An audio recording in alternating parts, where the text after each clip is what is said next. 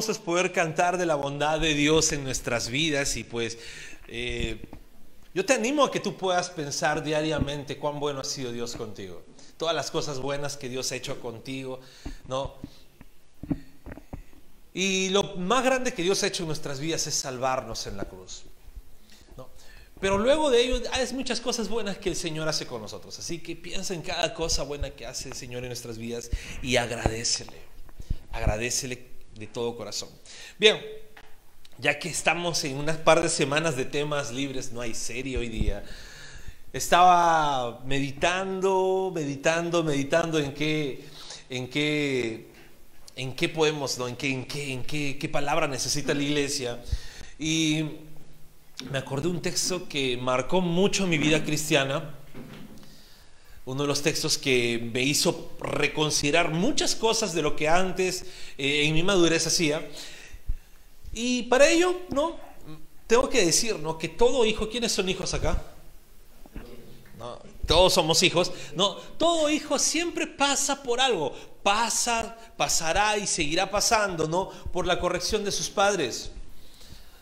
Todo hijo, todo hijo pasa y seguirá pasando la corrección de sus padres. No hay, no hay hijo que no pase por la corrección de sus padres. Siempre el papá va a estar ahí, aunque el hijo diga, qué cargoso este viejito, qué cargoso esta viejita. Siempre el hijo va a pasar por la corrección de sus padres. Siempre. Yo ya tengo siempre a mi mamá que me dice, de sus primeras correcciones es, afeítate. Lo más loco es que ayer mi papá me dijo lo mismo y me sentí ofendido porque me comparó con un terrorista. Pero siempre pasamos por la corrección de nuestros padres, estamos constantemente pasando por esa corrección. No, una corrección que el día en que ya no estén la vamos a extrañar como no creo. No, pero siempre pasamos por la corrección de nuestros padres. Las correcciones que nuestros padres nos dan no son por espesos, no son por cargosos, es por amor, porque nos aman. Toda corrección de papá es porque nos ama. ¿Ok? ¿No? Ahora, la corrección causa tres cosas. Primero, evita que un hijo, un hijo se desvíe de su camino. Si tú le preguntas a la gran mayoría de delincuentes, por no generalizar con todos, le preguntas, ¿qué pasó? ¿Por qué te desviaste? Y te va a decir, por la corrección. Mis padres nunca me pusieron un freno. Si tú ves personas que están descarriadas de su camino y dices, oye, ¿tu papá nunca te dijo nada? No. Cuando no hay corrección, la persona o el hijo se puede desviar de su camino. Segundo, que un hijo pase vergüenza. Que un hijo pase vergüenza. Cuando un papá no corrige a su hijo, el hijo pasa vergüenza. No, yo siempre tengo a mi mamá que me dice, ¿no? Yo por tener el tabique desviado, ¿no? Y tener un hueso, siempre cuando mastico o cuando sorbo, genero ruido. Y mi mamá me corrige. Me dice, incluso cuando pasas la cena, pues a veces apago ya el micrófono, cuando pasas el vino de la Santa Cena, haces mucho ruido, hijo, me dice. Yo digo, ah, madre, qué cargosa, le digo, ¿no? Pero ya. Pero es su corrección, ¿para qué? Para yo no pasar vergüenza. Jamás ella me va a corregir para yo pasar vergüenza. No, los que somos padres entendemos eso también, ¿no? Y tercero, es para que un hijo viva de la mejor manera. Cuando un papá corrige a un hijo, de repente, ¿sabes qué, hijo? Corrígete porque eres demasiado despilfarrador. Corrígete porque, vamos a decirlo, ¿no? Estás comiendo demasiado y eso no va bien para tu salud. Necesitas comer mejor, necesitas ahorrar más, necesitas... Es para que un hijo viva de la mejor manera. Entonces, esas son tres cosas que pasa la corrección. Ahora, vivimos en una sociedad donde la corrección a los hijos es como un atentado, entre comillas, a su, a su autoestima. Hay una película no, una película cómica, no familiar, sí, no, se preocupen, no, es de las que sí puedes ver en familia, donde en una escena de una de las familias, la mamá le está enseñando a contar al hijo, y el hijo le decía 7 más 8, él decía 35, y la mamá le decía, muy bien, llega el papá y se queda, ¿qué pasó? ¿Están haciendo matemáticas? Sí, 20 más 10, 60. Ah, el papá se queda así, y la mamá le dice, no atentemos contra su autoestima, le dice. ¿Por qué? Porque corregir ahora se ve como que, ay, le vas a desmoralizar al pobre. Déjalo nomás, ya más adelante va a entender, no, más adelante el árbol torcido no lo puedes enderezar. Pero vemos que la corrección es como un atentado, ¿no? Pero ¿qué son las consecuencias? Las consecuencias son que hay mucha delincuencia hoy. Hay mucha delincuencia, vemos personas que sufren mucha vergüenza por sus actos y vemos también personas que por no ser disciplinadas no viven de la mejor manera. Ahora, como hijos de Dios, sí, el Señor nos acepta tal cual somos tal cual llegamos. Todos hemos llegado a los caminos del Señor de diferentes maneras. Y el Señor nos ha aceptado, nos dice, ven hijo, eres tú acá bienvenido. ¿no? En la iglesia aceptamos, ven tal como eres. ¿Por qué? Porque entendemos que el Señor nos acepta tal como somos. Pero Dios siempre nos lleva a su propósito y nos corrige diariamente. Y en toda la palabra encontramos a Dios diciéndonos, compórtate encontramos a Dios diciéndonos, compórtate. Entonces, ese es el mensaje de hoy. De Dios diciéndonos, compórtate. Así que vamos a orar para poder empezar este mensaje. Padre amado, gracias te damos. Señor, ayúdanos a entender lo que tú quieres enseñarnos, ayúdanos a entender lo que tú quieres transmitirnos, Señor. Y ayúdanos sobre todo, Dios, a ser redarguidos por tu palabra. Enséñanos, Espíritu Santo, la verdad y llévanos, Señor, a esa luz que nuestra vida necesita. Toda la gloria es para ti, en el nombre de Jesús. Amén. Por lo general siempre doy tres puntos, esta vez voy a excederme, voy a dar cinco puntos, pero el primer punto es, somos hijos de Dios. Somos hijos de Dios. Hashtag Dios es nuestro Padre. ¿No? Y quiero que leas tú conmigo Efesios 5 del 1 al 2. Vamos a hacer algo expositivo de Efesios 5. Así que vamos a leer bastante. Efesios 5 del 1 al 2. Yo lo voy a leer, si tienes tu Biblia virtual, lo voy a leer en la versión Palabra de Dios para Todos. Pero puedes leerla en la versión que mejor se te acomode. Y si no, lo vas a leer en la pantalla. Efesios 5 del 1 al 2.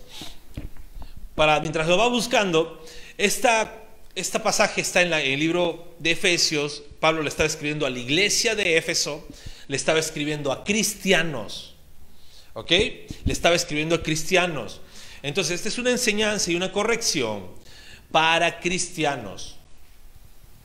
Aquí no está hablando a inconversos. A veces tergiversamos y decimos, no, ah, esto es para los inconversos, para nosotros no. No, no, no, está hablando a una iglesia, la iglesia de Éfeso. O sea, le está hablando a cristianos. Entonces, Efesios 5, del 1 al 2, dice la palabra de Dios, así que sean imitadores de Dios, pues ustedes son sus hijos amados.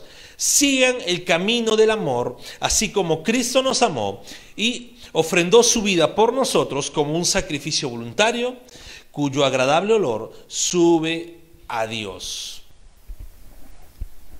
¿Qué dice la palabra? Sean imitadores de Dios porque somos sus hijos amados. Algo que debemos entender es que un hijo imita a su padre. Un hijo imita a su padre. A su madre también, pero a su padre también. Y ahí se echan la pelota a los papás. ¿no? Mira, te sacó eso a ti, no, mira cómo haces, te comportas, tu hijo reacciona igual. Pero un hijo siempre va a mirar a su papá y va a imitar a su papá. Y hay algo que nosotros tenemos que entender. ¿Quién es nuestro Padre? Es Dios. Ahora, tú puedes decir, oye, pero Dios, Dios, Dios es espíritu. ¿Cómo puedo imitar a Dios? Pues es sencillo. Cristo también es Dios. Y nosotros tenemos que imitar qué hizo Cristo cuando fue encarnado aquí. ¿Qué enseñó Cristo cuando estuvo aquí en la tierra? Entonces nosotros debemos imitar a Dios en todo. ¿Por qué? Porque un hijo imita a su papá. Un hijo va a imitar siempre a su papá, va a reaccionar como su papá, va a hablar como su papá, va a tener gestos de su papá.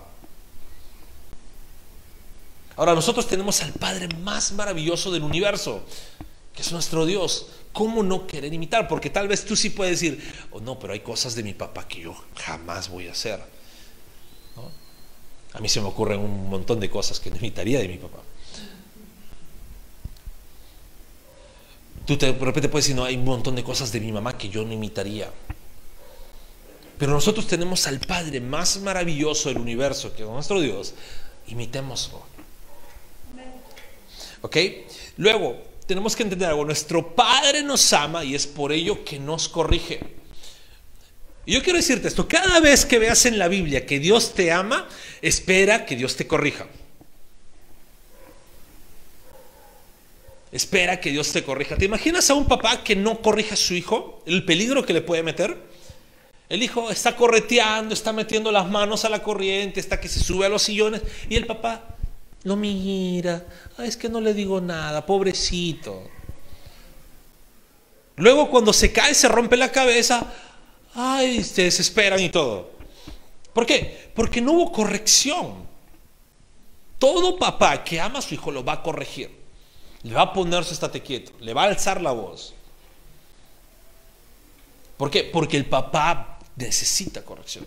Ahora, dependiendo del grado del peligro del actuar del hijo, el papá va a actuar de manera más dura o más suave. ¿Te imaginas que el hijo esté eh, encima de un muro, saltando, un niño de dos, tres años? El papá no le va a decir, hijito, baja papi. El papá va a gritarle, le va a llamar la atención rudamente. Entonces, cuando tú sientas la corrección de Dios más dura en tu vida, agradecele porque Dios te está librando de un gran peligro que vendría. ¿Ok? Ahora, un hijo sigue el camino del amor imitando a Cristo. Cuando nosotros vemos que somos hijos de Dios, ¿no? El Señor nos corrige, nos ama, imitamos a Dios. ¿Imitamos a Cristo en qué? En el amor. Entonces, en nosotros como hijos de Dios, también en amor corregimos. Ojo, en amor se viene dando mucha, mucho, mucho esto de que ya no, no se está corrigiendo con amor, sino se corrige con cólera entre hermanos. Ya no ves a tu hermano y a cualquier error le empiezas a llamar la atención, pero no con intención de que tu hermano eh, eh, mejore o tu hermano esté libre de peligro o tu hermano esté eh, viva mejor. No, lo llamas con la intención de sentirte bien de cómo estás llamando la atención a alguien. Lastimosamente, se traslada todo esto incluso hasta en los círculos eclesiásticos y peor aún en el círculo de liderazgo de algunas iglesias, donde se llama la atención no por amor, sino simplemente por demostrar que esa persona falla y va a ser siempre pecadora. Imitamos a Cristo también en el camino del amor. Punto número dos. ¿Cómo se debe comportar un hijo? Los que somos papás tenemos ciertas reglas en, casa que de repente incluso hasta distan de las reglas de sus propios padres. Hay ciertas cosas, ciertos parámetros que a mis hijos les pongo, le digo, esto va a ser así. Y así se queda en esta casa. Ya cuando tú te cases y tengas tus hijos, verás si coges esto y lo imitas o tú mismo pones tus propios parámetros. Pero en mi casa, estas son las reglas, estas son las normas. Y la Biblia nos dice cómo se comporta un hijo de Dios. Y quiero que leamos el versículo 3 y el versículo 5. No cierres tu Biblia, vamos a seguir en Efesios 5. Vamos a leer del versículo 3 al versículo 5. ¿Y qué dice la palabra? Ustedes son el pueblo santo de Dios, por lo tanto, entre ustedes no debe existir ni la más mínima indicación de inmoralidad sexual, ni ningún otro exceso. Tampoco digan groserías tonterías ni hagan bromas vulgares, pues no convienen. Más bien, den gracias a Dios. Y aquí empieza cómo un hijo de Dios no se comporta. Lo primero es que cuando habla de inmoralidad no solamente es el acto. Cuando hablamos de inmoralidad sexual, no solamente es el acto, sino todo lo que puede llevarte a un acto inmoral tocamientos, besos, caricias, conversaciones elevadas de tono, salidas a escondidas en lugares cerrados, todo lo que te puede llevar a la inmoralidad, incluso desde el pensamiento, no debemos cometerlo como hijos de Dios. Y esto acá se me ocurren muchas cosas más Las redes sociales, ¿qué estamos viendo en las redes sociales? ¿Qué estamos viendo en el TikTok? ¿Qué tan rápido somos para ver? Porque sí, se filtran los anuncios. ¿Qué tan rápido somos para acelerar?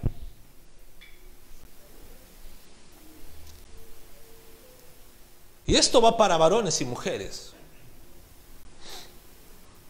Todo lo que nos lleve, nos puede llevar a ello, no debe haber dentro de la iglesia del Señor. Y me causa gracia porque aquí Pablo está hablando a la iglesia. Y hoy en día más bien la iglesia piensa que esto no le habla a la iglesia. Pensamos a veces, ah, no, este es para el inconverso, el inconverso lleva eso. No, Está hablando Pablo a la iglesia. Y nosotros debemos tener mucho cuidado. Y por ahí de repente, ¿no? Hay un joven, algún adolescente puede decirlo. Y, pastor, entonces, no puedo conocer de repente a alguien. Sí, conoce como amigo. Salgan como amigo, pero no en lugares cerrados.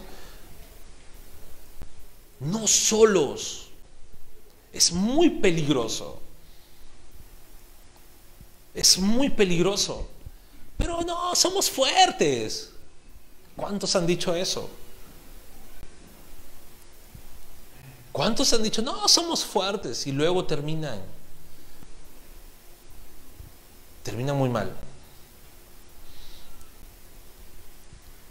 Luego, los excesos, ¿no? Los excesos es todo lo que tú haces por placer y gusto nuestro y no para darle la gloria a Dios. Y pueden ahí haber mil excesos de todo, de todo.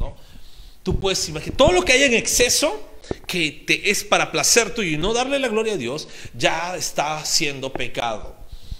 ¿no? ¿A quiénes les gusta comer? El que no me levanta la mano es un mentiroso, todos les gusta comer. Todos, ¿no? ¿Y quienes no en algún momento de sus vidas han dicho, me voy a hacer el reto del burro más grande o de la hamburguesa más grande o de la pizza más grande, me lo hago solito? Y en algún momento yo también he agarrado, he juntado a mis amigos de más peso, igual que yo, y digo, ya, ¿cómo somos? El pago es dos mil soles, 500 cada uno, porque es de cuatro. ¿no? Todo exceso termina siendo malo. Y a veces algunas tiendas lo, comprenden, porque dicen barra libre de alitas, pero me vas dejando, por cada alita que me dejas, pagas una penalidad. Porque algunos empiezan, no, ya que venga todo, que venga todo, ¿no? Y luego no terminan comiendo, no terminan desperdiciando.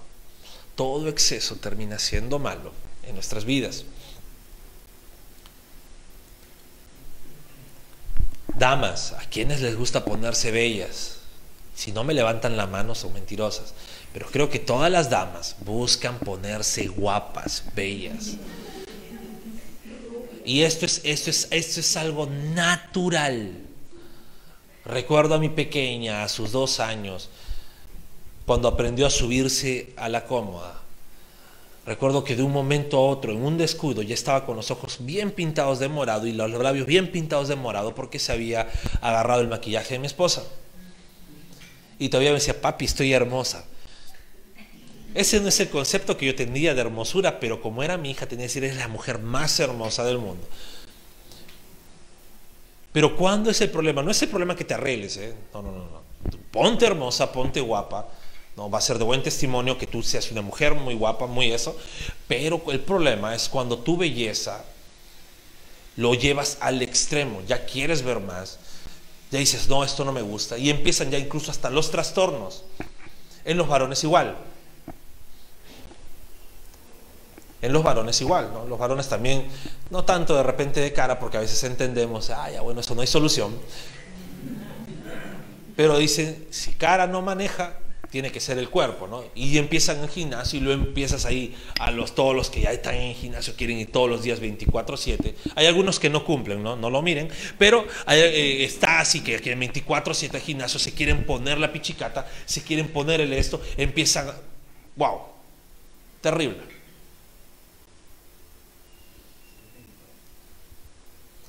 Todo exceso termina siendo malo. Todo exceso.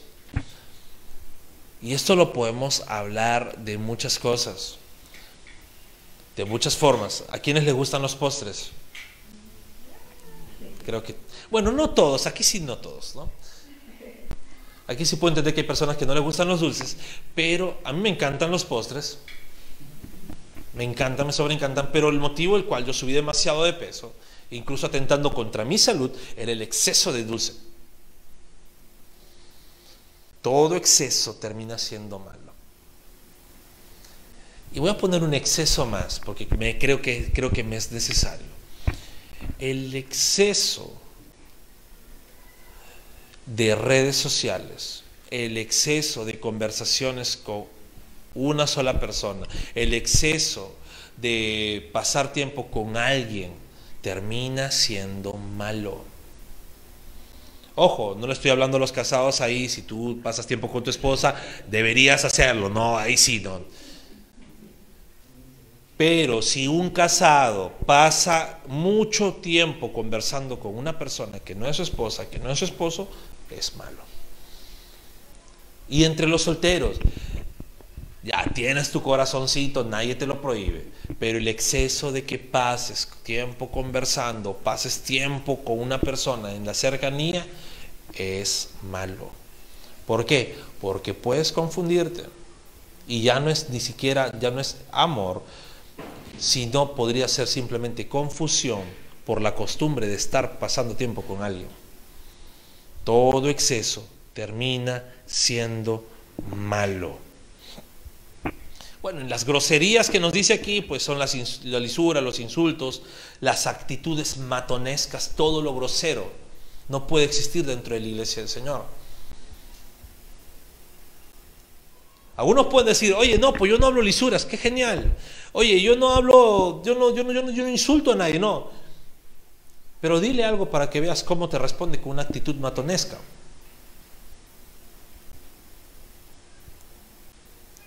No puede haber eso dentro de la iglesia del Señor. No es un comportamiento de hijo de Dios, la actitud matonesca. Debemos siempre andar con mansedumbre. Y yo sé, yo entiendo que sí, a veces hay muchas cosas que te sacan la chispa y tú dices, no, ya que venga le pongo el parche. Ah, ¿qué se ha creído esta persona? No es una actitud correcta. Puedes poner en su lugar a alguien, pero la actitud no puede ser una actitud matonesca. Tonterías. No podemos saltar hablando de tonterías. ¿Qué quieren ser las tonterías? Cosas sin sentido. Yo quiero que, que, cada uno se pese. ¿Qué cosa es lo que habla en una mesa cuando está reunido con alguien? ¿Cuál es el motivo de la conversación? ¿Qué es lo que más conversas?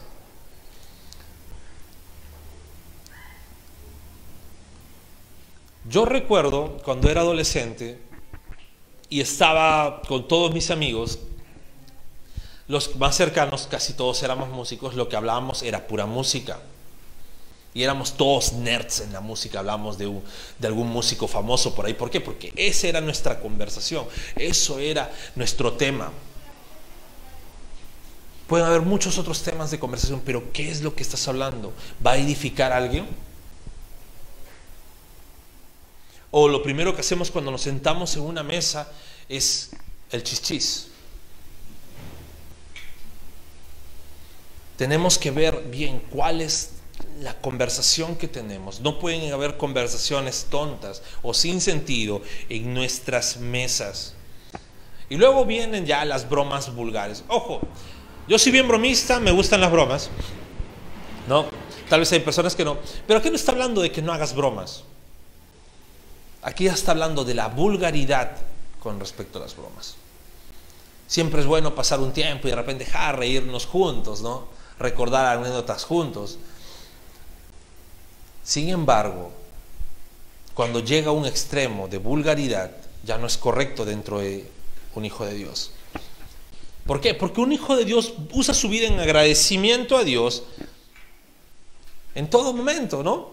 Y las consecuencias de no comportarnos como un hijo de Dios, podemos leer el versículo 5, dice, pues pueden estar seguros del que cometa pecados sexuales no tendrá parte en el reino de Cristo, ni y de Dios, ni el que hay inmoralidades, ni tampoco el que siempre quiso tener más cosas para sí, el que se excede, ¿no? Porque eso es como adorar a un Dios falso. Cuando estamos incumpliendo todo esto, dando rienda suelta a lo que nosotros queremos, a lo que nosotros nos hace más felices por encima de lo que Dios nos pide, pues estamos, es como si estuviéramos idolatrando. Y debemos tener mucho cuidado. Punto número tres. Un hijo de Dios se aleja de todo lo que le aparta de Dios. Acuérdate el título del mensaje, compórtate. Entonces el Señor nos dice, un hijo de Dios se aleja de todo lo que le aparta de Dios. Esto es un poco complicado. Eso es un poco complicado. No voy a decir que levanten la mano, pero quienes no han intentado hacer dieta, y no por estar subidos de peso, sino por salud, y les cuesta. Recuerdo una vez, y esto lo voy a contar como anécdota mía, tenía un dolor muy fuerte en la muela, entonces como me dijeron eso, ay, que me voy a sacar la muela. No, muerto el perro, se acabó la raya, así que me voy a sacar la muela. Entonces, como sí me dolía, le dije a mi esposa, ¿sabes qué? Sepárame una cita para que me saquen la muela. Ya voy me saco la muela. Yo llegaba de trabajar, era un poco noche. Llegué de trabajar, me fui a la cita, no me atendieron. Me sacan la muela y lo que me dijo, yo dije, cometí el peor error de mi vida. ¿Por qué? Porque lo que me dijo es, como ha sido una molar, ha sido un poco complicado sacarte la muela, hoy día, mañana y pasado mañana, puro juguito. Yo no había cenado, estaba con hambre. Puro juguito, puro caldo, no puedes. Yo dije, ay, no saben lo duro que es no comer. Pero no podía hacerlo por eso, pero es, cuesta mucho dejar eso. Entonces, un hijo de Dios se aleja todo lo que le aparta de Dios. Y vamos a leer Efesios 5 del versículo 6 al versículo 8, seguimos. Dice la palabra, no permitan que nadie los engañe con ideas falsas, porque Dios se enoja con los que no lo obedecen. Así que no tengan nada que ver con esa clase de gente, porque ustedes estaban antes en la oscuridad, pero ahora están en la luz del Señor. Por lo tanto, vivan como hijos que pertenecen a la luz. Es un poco duro. Es un poco duro. ¿Por qué? Porque nosotros tenemos muchas veces que alejarnos de personas incluso que en su vida o en su conducta no glorifican a Dios. Y ahora cuando me refiero a alejarnos, no necesariamente es que no les hables y le pongas la ley del hielo. Pero como cristianos tú no puedes admirar a alguien que no teme al Señor. No puedes admirar a alguien que no teme al Señor. Ahora, cuando digo admirar, digo no puedes intentar ser como alguien que no teme al Señor. No puedes intentar ser. ¿Por qué? Porque esta persona va a hacer muchas cosas sin importar si ofende o no ofende a Dios. Tú no lo puedes hacer. Esta persona va a actuar en su vida sin importar las consecuencias que pueden hacer. ¿Por qué? Porque no tiene temor de Dios. Nosotros tenemos que, no podemos caer en ello.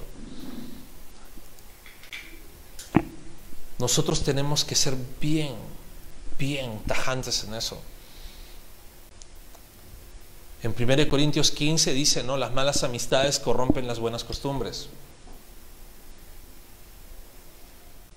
Lo, lo, complicado y lo triste es que muchas veces el cristiano aquí sí, no, sabes que no, choca con todo menos con mis amigos.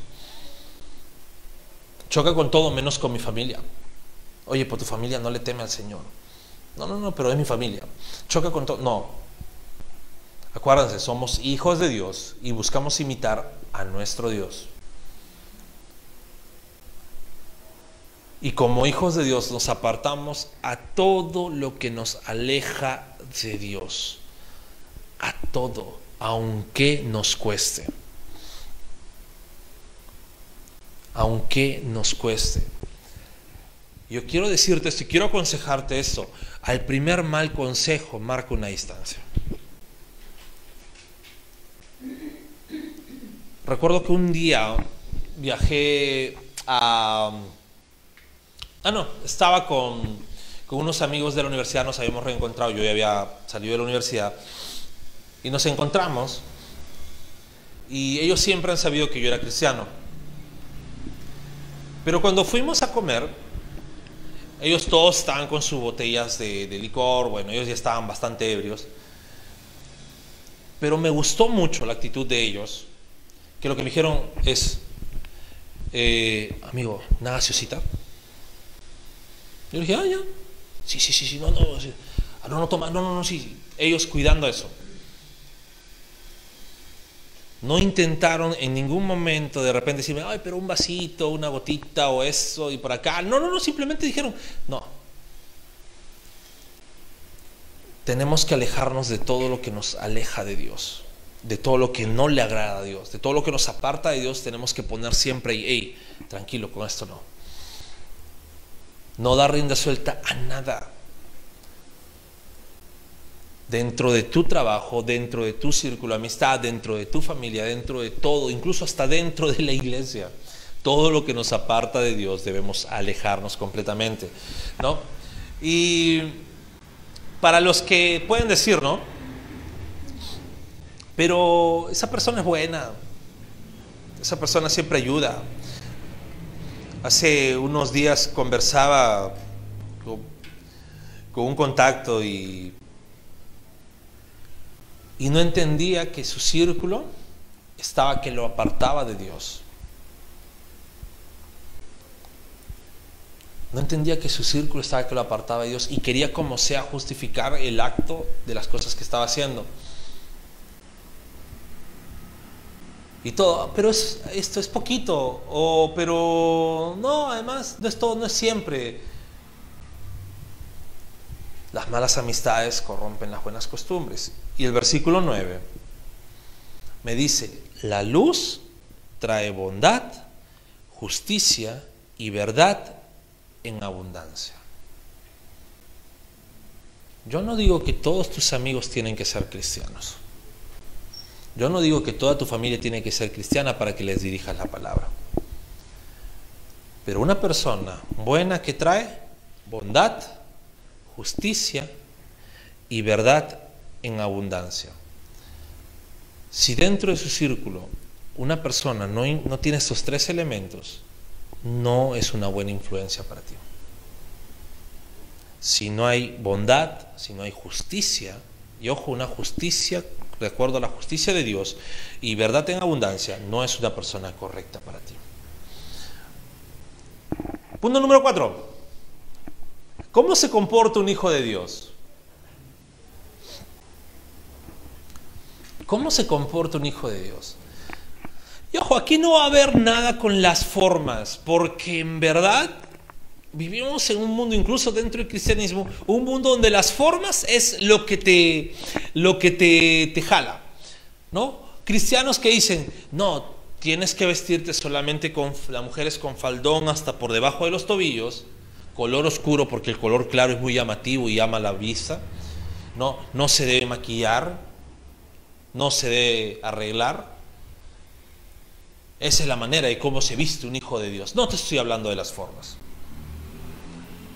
Si no te estoy hablando, te voy a hablar de lo que la Biblia nos dice cómo se comporta un hijo de Dios. Efesios, vamos a leer del versículo 10 al versículo 14, dice, traten de aprender qué es lo que le agrada al Señor no participen de los actos sin fruto que se hacen en la oscuridad, más bien desenmascárenlos, pues hasta da vergüenza hablar de lo que esa gente hace escondidas. Todo lo que se expone a la luz se puede ver con claridad, pues todo lo que se saca a la luz se convierte en luz. Por eso decimos, despiértate tú que duermes, levántate de entre los muertos y Cristo te iluminará. Primero tenemos que tratar de aprender qué es lo que le agrada al Señor. ¿Cómo puedes saber tú qué le agrada al Señor y qué no? Respóndete a ti mismo, ¿cómo puedes aprender qué le, le agrada al Señor y qué no le agrada al Señor? Cuanto más sabes de la palabra de Dios, más vas a entender qué es lo que le agrada a Dios y qué no es lo que le agrada al Señor. Cuanto más te sumerjas en la palabra, vas a entender ello. Ahora, no participando de actos sin fruto. No participando de actos sin fruto. Acuérdate, tú que somos, dice la Biblia, somos luz del mundo. Somos luz del mundo, somos luz en las tinieblas. Si el lugar donde vamos a estar sabes que no vas a brillar como luz,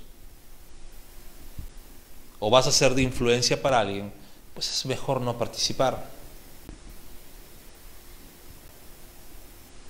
Pues es mejor no participar.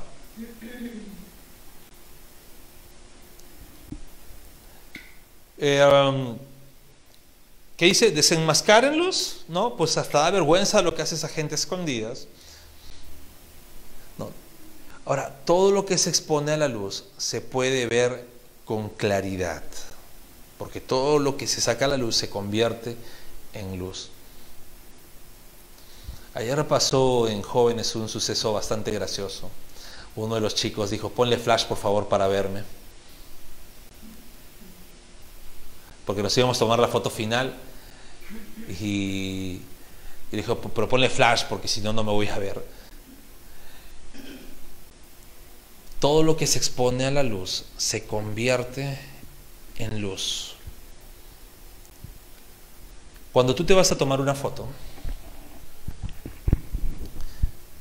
si no tienes una iluminación buena en casa, lo primero que te dice un buen fotógrafo, y ya cualquier cosa le preguntan ahí después, es que sea en la tarde, acércate a la ventana y que la luz te dé en la cara y vas a estar bien iluminadito. Si tú te tomas una foto en la noche donde no hay luz, no vas a salir claro. Todo lo que se expone a la luz termina en luz. Yo quiero decirte eso, cómo se comporta un hijo de Dios cuando está en duda de un acto lo primero que va a hacer esto, ¿esto lo puedo hacer en público o no lo puedo hacer en público? Ese es el comportamiento de un hijo de Dios. Esta conversación lo podrían leer todas las personas o no lo podrían leer todas las personas. Esta página que visito lo puede ver toda mi casa o no la puede ver toda mi casa. El simple hecho de estar buscando o haciendo cosas en el modo incógnito, el simple hecho de estar borrando conversaciones, el simple hecho de estar escondiéndose, debe hacernos pensar que ese no es un comportamiento de un hijo de Dios. Y esto me lleva a mi quinto punto, es compórtate como hijo. ¿Cómo debemos comportarnos como hijos de Dios? y leemos del versículo 15 al versículo 20, dice, por eso hay que tener mucho cuidado con la forma de vivir. No vivan como la gente necia, sino con sabiduría. Esto quiere decir que deben aprovechar toda oportunidad para hacer el bien, porque estamos en una época llena de maldad. No sean tontos, mejor traten de entender cuál es la buena voluntad del Señor no se emborrachen porque así echarán su vida a perder. Mejor llénense del Espíritu Santo. Anímense entre ustedes con salmos, himnos y cantos de alabanza. Canten de corazón melodías al Señor. Siempre den gracias por todo a Dios Padre en el nombre de nuestro Señor Jesucristo. Tenemos que tener cuidado con nuestra forma de vivir. No podemos vivir por vivir. Acá no se trata de, ¿sabes qué? Como hijo de Dios, vive la vida loca, no, no, tranquilo, vive el desenfreno, ya más adelante volverás. No, No podemos, tenemos que tener mucho cuidado con nuestra forma de vivir. Tenemos que vivir como gente sabia, no como gente necia. ¿Y cómo es vivir como gente sabia? Aprovechando cada oportunidad para hacer el bien, para hacer cosas buenas, para hacer lo que la Biblia me dice que es correcto. Cada oportunidad.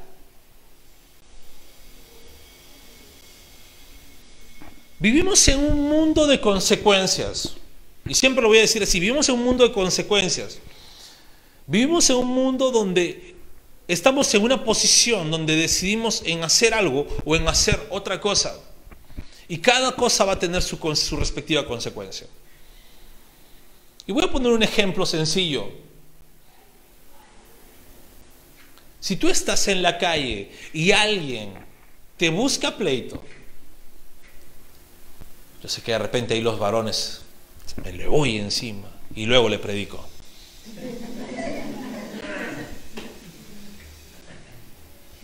Y dicen, así como Sansón a los filisteos agarró con la quijada de un burro y le chancó, yo agarro mi piedrita y como David se lo tiro en la cabeza.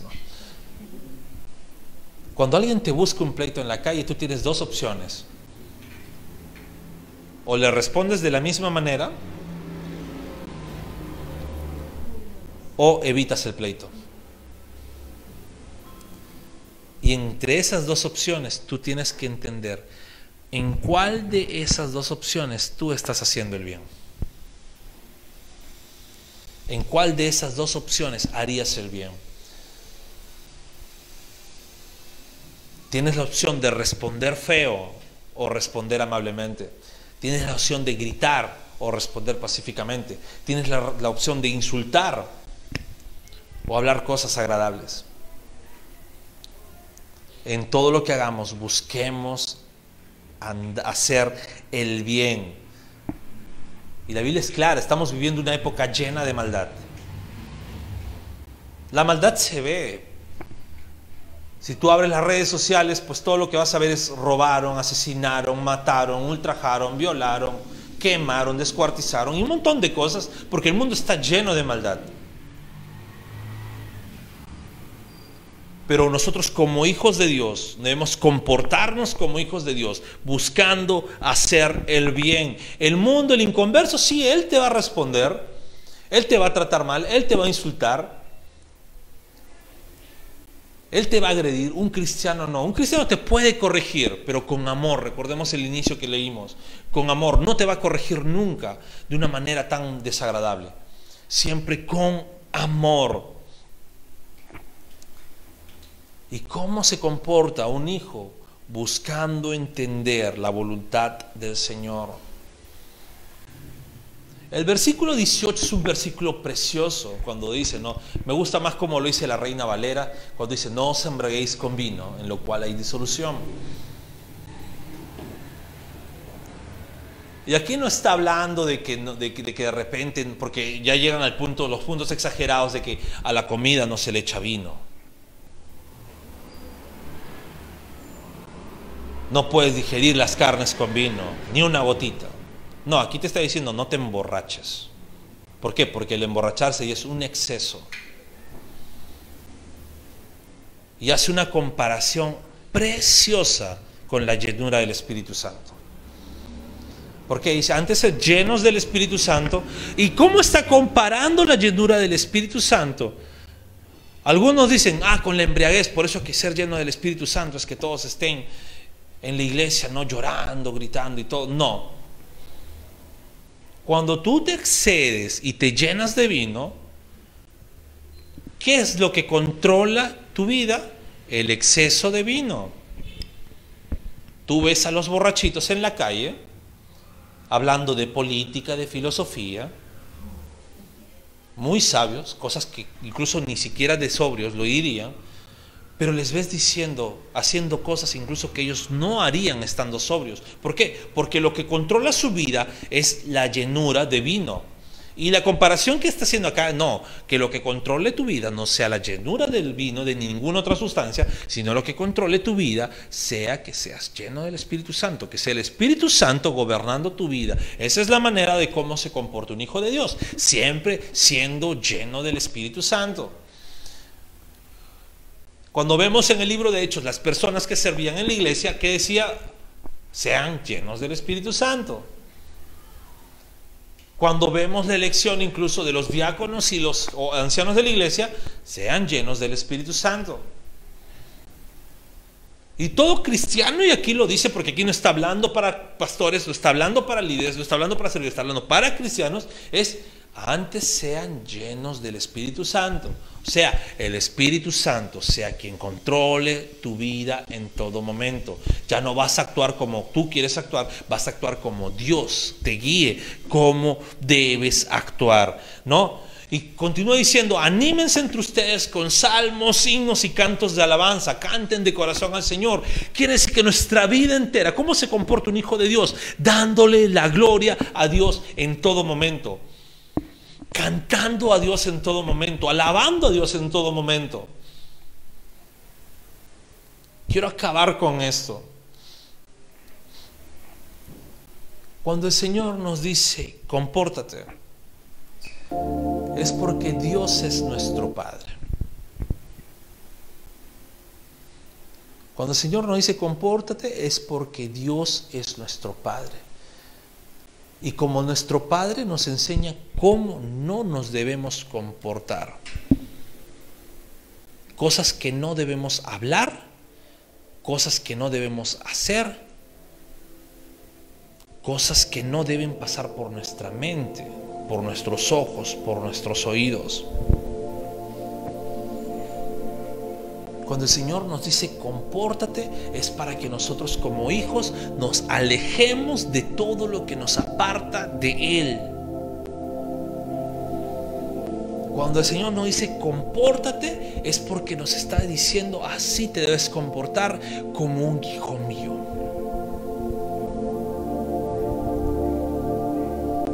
Y nosotros debemos comportarnos como hijos de Dios, tener esa postura clara de cómo se comporta un hijo de Dios.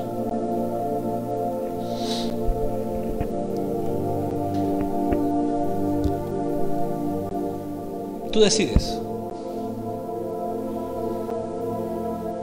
¿Eres hijo o no eres hijo?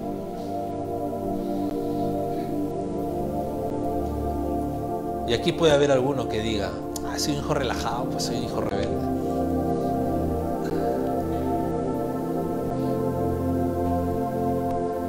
Pero nosotros vemos, nos comportamos como hijos de Dios o no nos comportamos como hijos de Dios. Un hijo de Dios busca agradar a su papá, busca imitarlo en todo momento.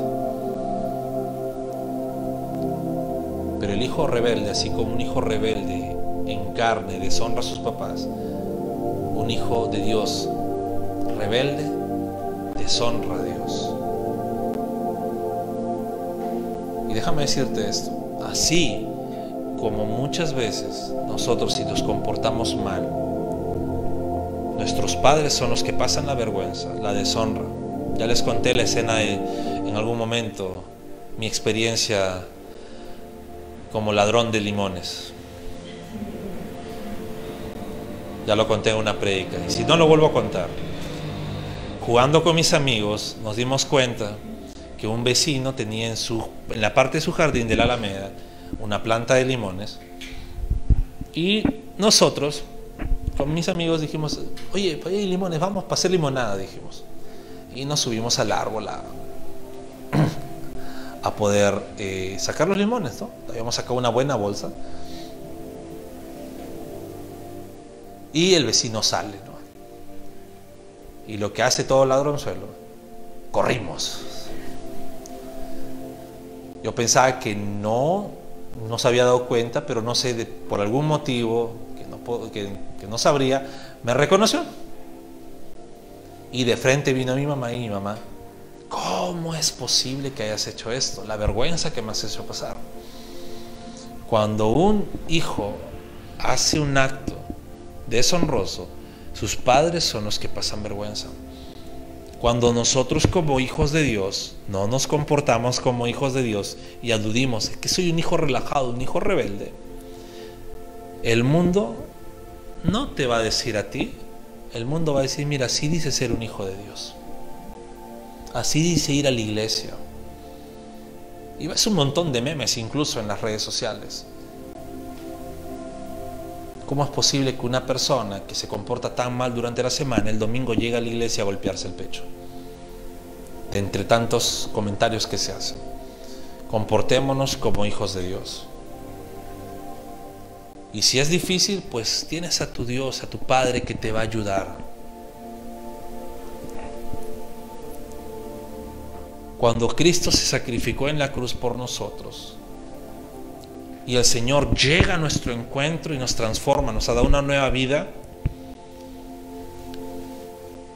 esa nueva vida logra y hace que nosotros sí podamos cambiar nuestro comportamiento y perseverar siempre. Entonces les animo, compórtate. Compórtate como una hija, como un hijo de Dios que va a buscar siempre agradar a su Padre. Oremos familia. Padre amado, gracias Señor por tu palabra. Gracias Padre por todo lo que haces en nuestras vidas.